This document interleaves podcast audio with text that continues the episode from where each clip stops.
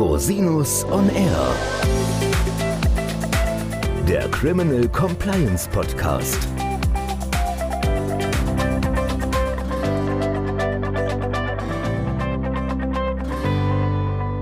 Herzlich willkommen zum Criminal Compliance Podcast. Schön, dass Sie wieder eingeschaltet haben. Mein Name ist Christian Rosinus und in unserem heutigen Thema geht es um Monitorships nach US-Recht. Und ich möchte da nicht alleine was dazu sagen. Ich habe mir eine ganz tolle Gästin eingeladen, Nicole Wilms von der Kanzlei Bullmann Company. Herzlich willkommen, liebe Nicole. Ja, hallo Christian. Vielen Dank für die Einladung und für die Auswahl dieses wunderbaren, wie immer top aktuellen Themas. Magst du uns vielleicht mal kurz was über dich erzählen? Wo kommst du her? Wie kommst du zum Thema Monitorships? Ja, wo komme ich her? Gar nicht so weit von dir weg. Gestartet mal in einer der großen Corporate Großkanzleien habe ich viele Jahre mit Gesellschaftsrecht und M&A-Beratung zugebracht, auch ein bisschen Organhaftung und ähnliche Themen gemacht und bin dann nach vielen, vielen Jahren, fast zwölf Jahren, zu Pullman Company gewechselt. Damals Pullman Company gerade zwei Jahre überhaupt in der Gründung am Markt. Und ich habe mir damals überlegt, ich gehe mit meiner gesellschaftsrechtlichen Expertise in eine Compliance-Boutique, eine Compliance-Boutique, die nicht nur Kanzleiberatung macht, sondern auch Unternehmensberatung. Und ich komme dort mit meiner gesellschaftsrechtlichen Praxis einfach ein bisschen aus dem Transaktionsrecht in die organnahe Beratung. Das war mal so die Überlegung. Damals war das alles noch ganz klein und auch sehr national. Und dann bin ich 2014 dort eingestiegen und dann haben wir im Jahr 2016 tatsächlich als eine erste deutsche Kanzlei ein US-Monitorship bekommen.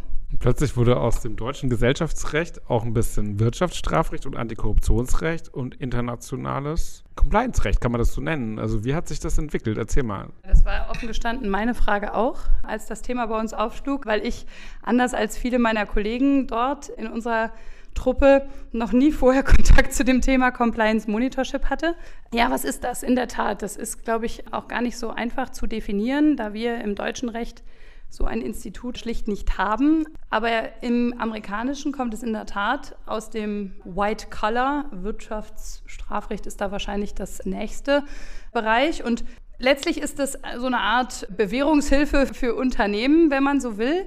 Das Unternehmen macht sich strafbar, wirtschaftsstrafbar, FCPA oftmals, also Bestechung, Korruption im internationalen Bereich. Der FCPA, wissen wir alle, der Foreign Corrupt Practices Act, hat ja praktisch internationale Wirkung, sprich auch Unternehmen in Deutschland können sich nach diesem Gesetz strafbar machen und dann einigen sich die Behörden und das Unternehmen nach langen, langen Untersuchungen und Gesprächen auf einen sogenannten Vergleich, auf ein Settlement. Und je nach der Schwere des Vergehens sind diesem Settlement also bestimmte Bedingungen zugeordnet. Zum einen natürlich wie bei uns auch, wird eine Strafe bezahlt dann wird der Gewinn abgeschöpft und nun gehen die Amerikaner eben so weit, auch eine Auflage dort mit zu vereinbaren, die dann lautet, das Unternehmen muss ein taugliches, adäquates Compliance-Programm und ein entsprechendes internes Kontrollsystem aufbauen, ausrollen, verbessern, je nach Stand.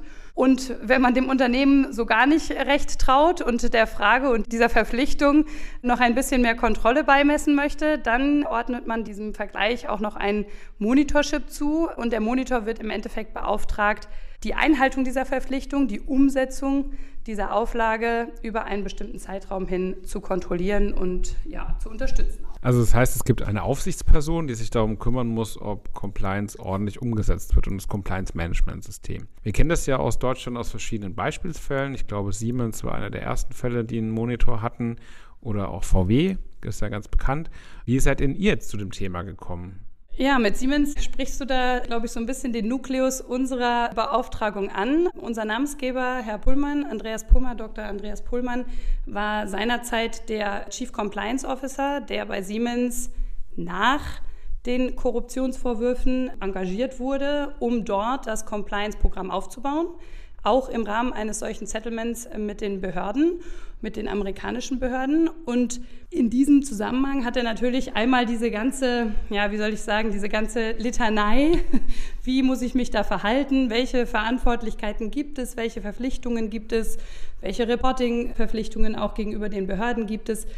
Durcherlebt, umgesetzt und natürlich auch sich im ständigen Austausch mit den US-Behörden befunden und seine Erfahrungen daraus auch ein Stück weit immer weitergetragen, aber auch die Kontakte weitergetragen. Und als wir unser erstes Monitorship bekommen haben, damals für ein niederländisches Unternehmen, Wimpelcom, später Veon, da war vor allem vor dem Hintergrund, dass es A, eine europäische Firma war, die aber, und das war der Schwerpunkt, vor allem Business in Russland und Osteuropa hatte, das Anliegen der Firma lieber nicht einen US-amerikanischen Monitor zu beauftragen, weil man eben fürchtete, dass der nicht nur kulturell vielleicht Schwierigkeiten haben könnte, sondern eben einfach auch mit seinem täglichen Doing aus Amerika heraus nach Russland hinein, nach Kasachstan hinein, nach Usbekistan hinein im Zweifel eben schwieriger umzusetzen sein würde. Und die haben dann ganz bewusst einen europäischen Monitor gesucht. Und ja, über den Weg und über diese Präferenz durften wir uns dann bei der Company und später auch bei den Behörden vorstellen und haben dann an der Stelle das Mandat schlussendlich zugeteilt bekommen. Okay, das ist ja ein wahnsinnig spannendes Mandat, auch super international.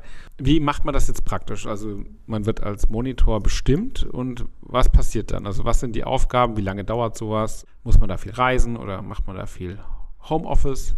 Oder wie läuft das ab? Ja, in der Tat ist das wirklich sehr, sehr vielseitig. Und wenn ich vorher gedacht habe, aus dem Corporate MA-Bereich kommend, ich bin viel gereist, dann habe ich mich eines Besseren belehren lassen im Zuge des Monitorships. Also wie lange dauert das? Das hängt tatsächlich von dem Vergleich ab, den die Behörde oder die Behörden oftmals mit dem Unternehmen schließen. Die Regel ist typischerweise drei Jahre, jedenfalls in der Vergangenheit gewesen. Diese drei Jahre sind auch so ein bisschen in bestimmte Phasen eingeteilt. Es gibt immer sogenannte, ich sag mal, Erfassungsphasen, Reviewphasen, in denen der Monitor Eindrücke sammelt, Daten auswertet, Gespräche führt und, ich sag mal, so seine Conclusio zieht. Dann reportet er über diese Bestandsaufnahme, gibt einen Report ab, der das so ein bisschen skizziert und zusammenfasst, sowohl gegenüber dem Unternehmen selbst als auch gegenüber den Behörden. Und diese Reports verbindet er dann typischerweise mit sogenannten Empfehlungen, Monitor Recommendations. Das heißt letzten Endes Anleitungen, gemessen an dem, was er gesehen hat, vorgefunden hat oder auch gerade nicht vorgefunden hat, geht er dann dazu über, bestimmte Maßnahmen zu empfehlen. Und Empfehlung ist da durchaus euphemistisch formuliert. Empfehlung bedeutet dann auch, dass das Unternehmen wiederum diese Maßgaben innerhalb eines bestimmten festgelegten Zeitraums auch umsetzen muss. Das heißt, wer ist denn eigentlich Auftraggeber von so einem Monitor? Sind es die US-Behörden oder ist es das Unternehmen selbst? Oder wie steht es auch mit der Unabhängigkeit zum Beispiel? Das ist ja so eine Twitter-Stellung. Ja, genau. Das hat der amerikanische Institutserfinder wirklich ganz gut gelöst. Also tatsächlich bin ich beauftragt oder sind wir beauftragt vom Unternehmen. Das liegt natürlich nicht zuletzt daran, dass das Unternehmen auch die Kosten des Monitorships vollumfänglich zu tragen hat. Wie kommt es aber dann zur Auswahl? Da unterscheiden sich die Verfahren der einzelnen Behörden manchmal ein ganz bisschen. In der Regel hat das Unternehmen das Recht, eine bestimmte Liste von bevorzugten Monitoren vorzuschlagen. Und dann ist so ein bisschen unterschiedlich das Department of Justice, was immer noch in Deutschland dasjenige ist, was wir am meisten sehen in der Durchsetzung von Monitorships, geht dann hin und wenn es kein Veto einlegt gegen die gelisteten Monitore, dann ist das Unternehmen frei darin, das von ihnen priorisierte auch zu beauftragen.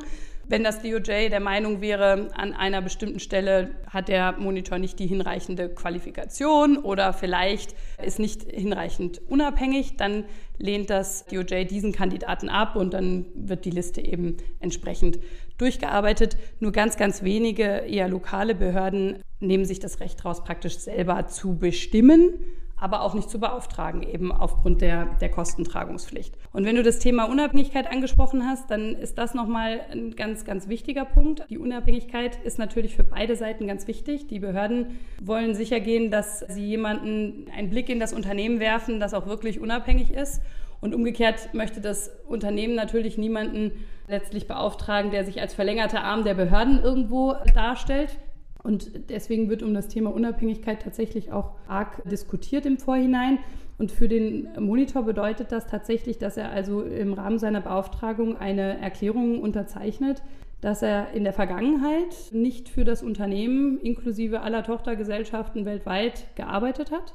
Und, und das ist eigentlich noch fast wichtiger, sich auch verpflichtet, für drei Jahre nach der Monitorship nicht für das Unternehmen tätig zu sein. Also sprich auch dort dann das Unternehmen davor zu schützen, dass ich nicht als Monitor hingehe und ganz viele Empfehlungen gebe, die ich dann im Anschluss als Berater vielleicht idealerweise umsetzen möchte, ja, oder wo ich dann vielleicht befreundete Unternehmen unterbringe, die das dann umsetzen oder beraten. Also sprich, dort gibt es schon sehr, sehr klare Regelungen und Trennungen, die dann auch einen Monitor entsprechend binden für, für lange Zeit. Das ist eine relativ klar eingegrenzte Rolle auch und über die man eigentlich grundsätzlich nicht hinausgehen soll.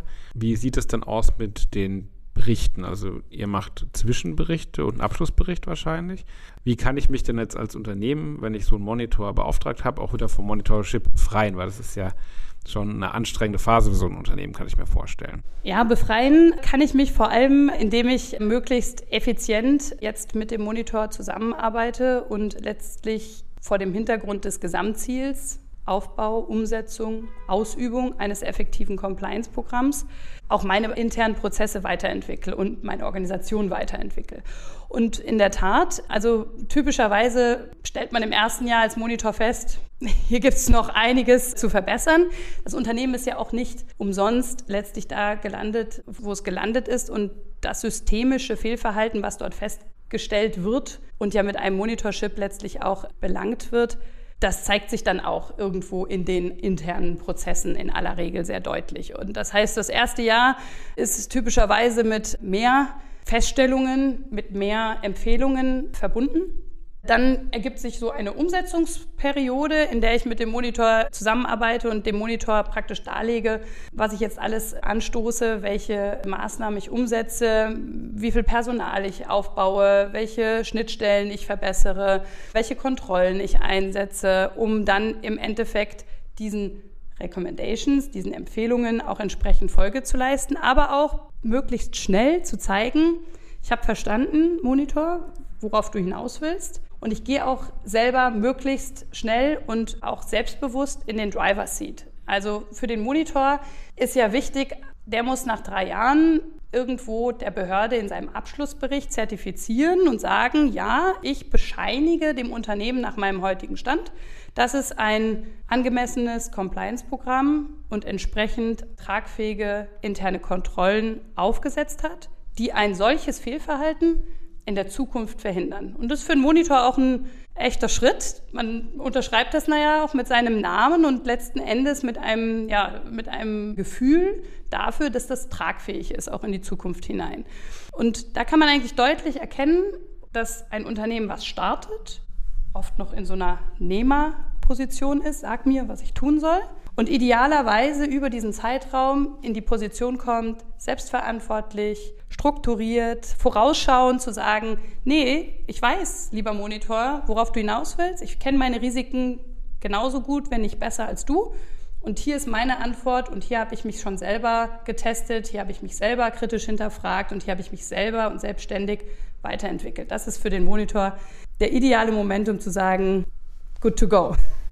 Das heißt, eigentlich ist Monitorship ja bis zu einem gewissen Grad auch im Sinne des Unternehmens. Also wenn man sich darauf einlässt, kann man da große Vorteile draus ziehen. Wie denkst du darüber? Ja, ich glaube tatsächlich, das ist eigentlich das wesentliche Momentum, dass das Unternehmen sich darauf einlässt und einmal für sich erkennt, es hätte jetzt auch noch wesentlich mehr Geld in eine Strafe stecken können. So steckt es sicherlich auch merkliche Kosten, merklichen internen eigenen Aufwand in die eigenen Prozesse, in die eigenen Leute, in die eigene Mannschaft und damit auch in die eigene Zukunft, ganz klar. Und man kann immer ganz gut erkennen, wenn ein Unternehmen diesen Hebel sehr schnell umlegt und wegkommt aus dieser, ich bin bestraft, ich bin sanktioniert, ich werde bevormundet, hingeht in ein, ich habe jetzt hier ein Momentum, ich habe einen Impulsgeber, einen erfahrenen Impulsgeber, einen unabhängigen Impulsgeber, der eigentlich nur meinen Weg begleitet und mich jetzt auch ein Stück weit natürlich aus der Komfortzone herausholt und mich ein bisschen in die richtige Richtung pusht, dann kann man eigentlich den besten Fortschritt verzeichnen und auch am schnellsten irgendwo, sage ich mal, sich aus diesem, aus diesem Korsett, wie das viele anfangs empfinden, befreien und sagen, hey, das ist eigentlich etwas, genau wie du gesagt hast, zu meinen Gunsten, für meinen Nutzen. Ja, und wir von der Monitorseite versuchen das auch möglichst schnell einfach als klare Message an die Mandantschaft rüberzubringen.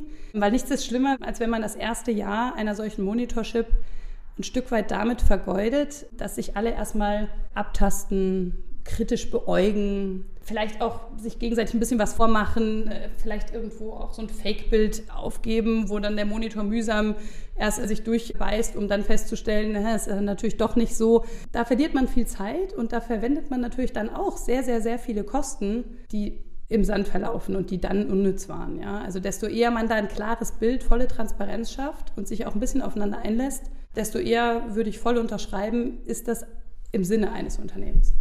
Woran merkt man denn als Monitor, dass ein Compliance-System effektiv ist? Also kannst du vielleicht drei, vier Punkte nennen, wo du sagst, okay, daran würden wir das jetzt festmachen können?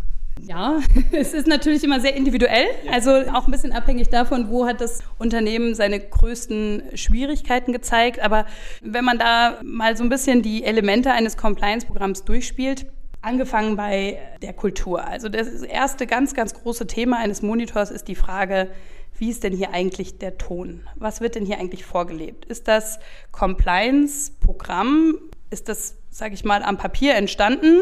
Und ansonsten interessiert es eigentlich keinen. Und wenn man im Management, wenn man im Business mal nachfragt, dann weiß auch eigentlich keiner, wovon genau man spricht. Und wenn man mal bestimmte Transaktionen sich genauer anschaut, dann stellt man eigentlich auch fest, dass das Thema überhaupt keine Rolle gespielt hat. Also das ist immer ein ganz großes Einfallstor und ein Eingangstor auch für den Monitor festzustellen, wird hier auch gelebt, was vorgebetet oder in Papierform gegossen wird. Und das kann man dann auch, wenn man einzelne Policies, einzelne Verfahrensanordnungen sich anschaut, natürlich in der Belegschaft testen. Also was der Monitor auch macht, er geht dann wirklich on-site, also in die auch weit entfernten Niederlassungen des Unternehmens und befragt dort einfach mal Mitarbeiter.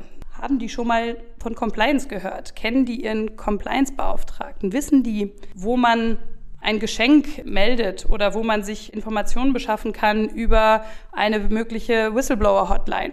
Also wirklich zu schauen, das steht sicherlich alles irgendwo. Aber weiß ein Mitarbeiter irgendwo in Brasilien findet und hat er in Usbekistan, weiß der, wo er die maßgeblichen Informationen findet und hat er irgendwo ein Gefühl für diese Themen. Das sind sicherlich auch Maßnahmen, die so ein Unternehmen oft selbst nicht macht. Also wie oft testet es sich bis zu diesem Zeitpunkt in dieser Form wirklich selbst? Whistleblower-Hotline. Wir sehen das ja jetzt in Deutschland und Europa gerade auch, wie wir, sage ich jetzt mal, dort Vorgaben machen, was es umzusetzen gilt. Das ist etwas, was den Amerikanern seit vielen Jahren ganz, ganz unglaublich wichtig ist und wo auch die Behörden in den Gesprächen mit den Monitoren ein ungeheures Augenmerk drauf legen. Gibt es ein funktionsfähiges System?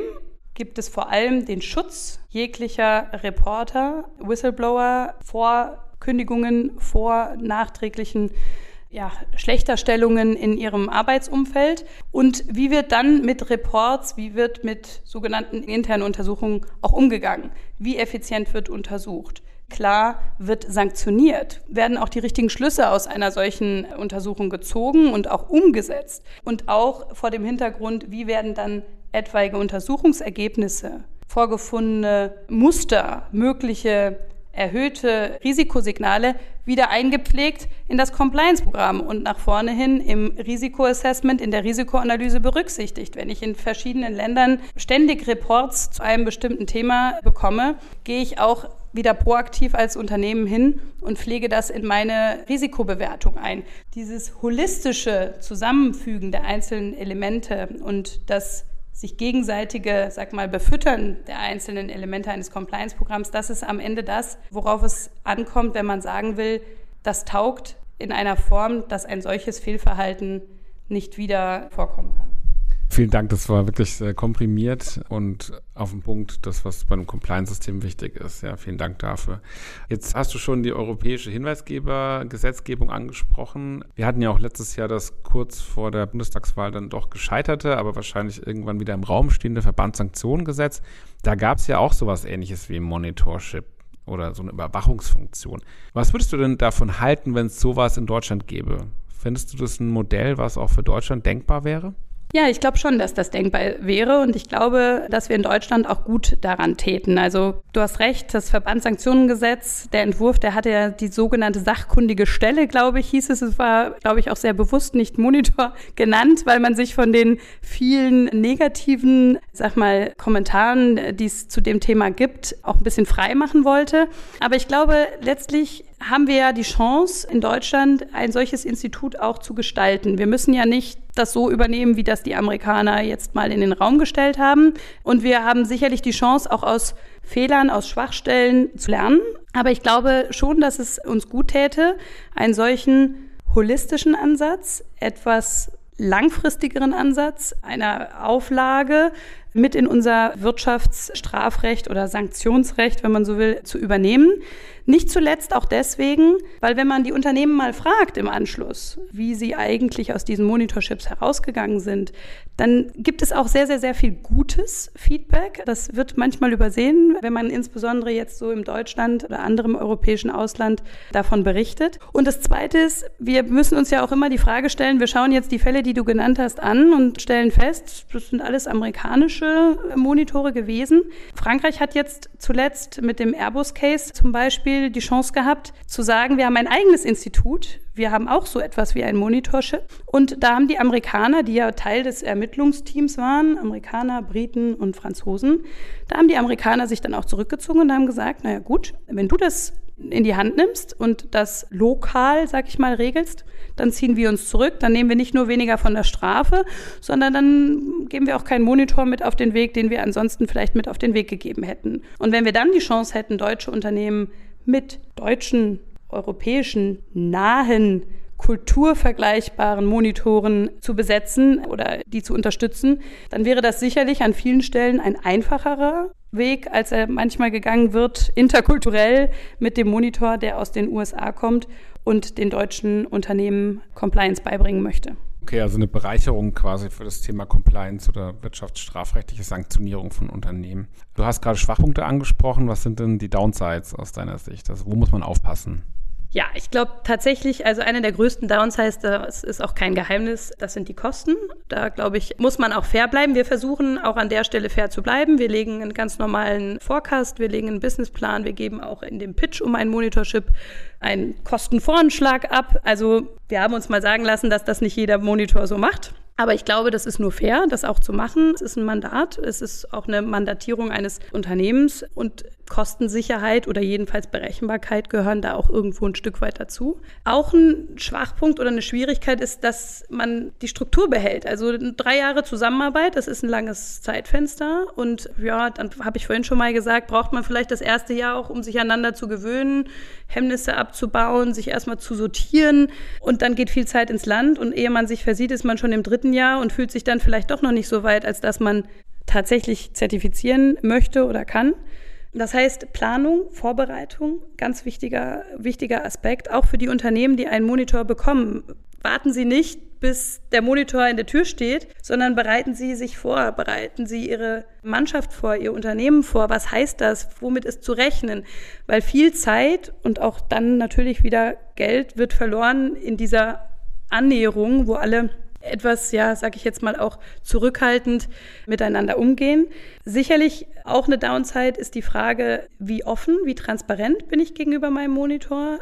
Auch da der Appell, ich glaube, man kann dort viel Boden gut machen, wenn man von Anfang an das Ganze als gemeinsames Projekt sieht und nicht so sehr als, ich sage jetzt mal, verlängerte Sanktionierung, weil desto eher ich als Unternehmen vielleicht sogar in meine Schwachstellen hineindeute, in meine eigenen Sorgen hineinlenke und sage, Monitor, ich glaube, hier haben wir noch ein Thema, desto eher kann ich dort A, die Erfahrung wieder abgreifen, die Änderungen im Endeffekt herbeiführen und gleichzeitig dem Monitor klar suggerieren oder, oder deutlich machen. Ich weiß auch, wovon ich rede und ich bin irgendwo in der Lage, das Unternehmen an der Stelle auch selber voranzubringen. Ich glaube, wenn man das ein bisschen verinnerlicht und sich auch traut, so ein Monitorship als Unternehmen wirklich mitzugestalten, mitzuerleben, dann kann man viele der Downsides, die heute, sag ich mal, besprochen werden, auch vermeiden. Okay, also es ist ja ein wahnsinnig spannendes und vielschichtiges Thema. Wir kommen jetzt aber langsam mal zum Ende vom Podcast. Haben wir noch irgendwas vergessen? Also was möchtest du unseren Hörerinnen und Hörern vielleicht noch mitgeben oder haben wir eigentlich mit diesem paar Force die wesentlichen Themen abgearbeitet?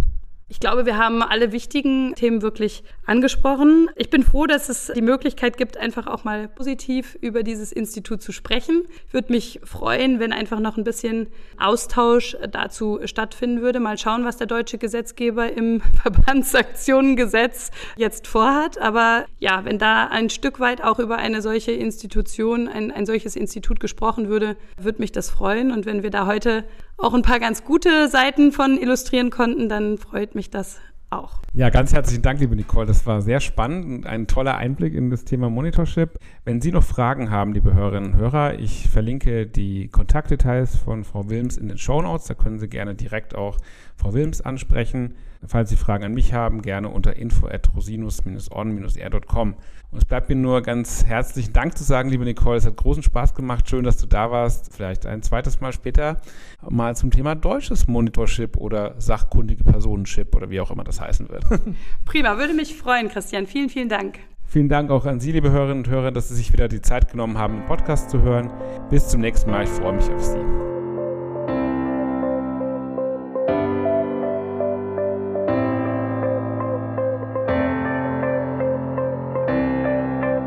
Podcast stellt lediglich einen allgemeinen Überblick über rechtliche Themen dar und ersetzt selbstverständlich keine Rechtsberatung zu konkreten Fragestellungen im Einzelfall. Bei Fragen wenden Sie sich an Rechtsanwältinnen und Rechtsanwälte Ihres Vertrauens, natürlich auch gerne an uns. www.rosinus-on-r.com oder unter www.rosinus-partner.com.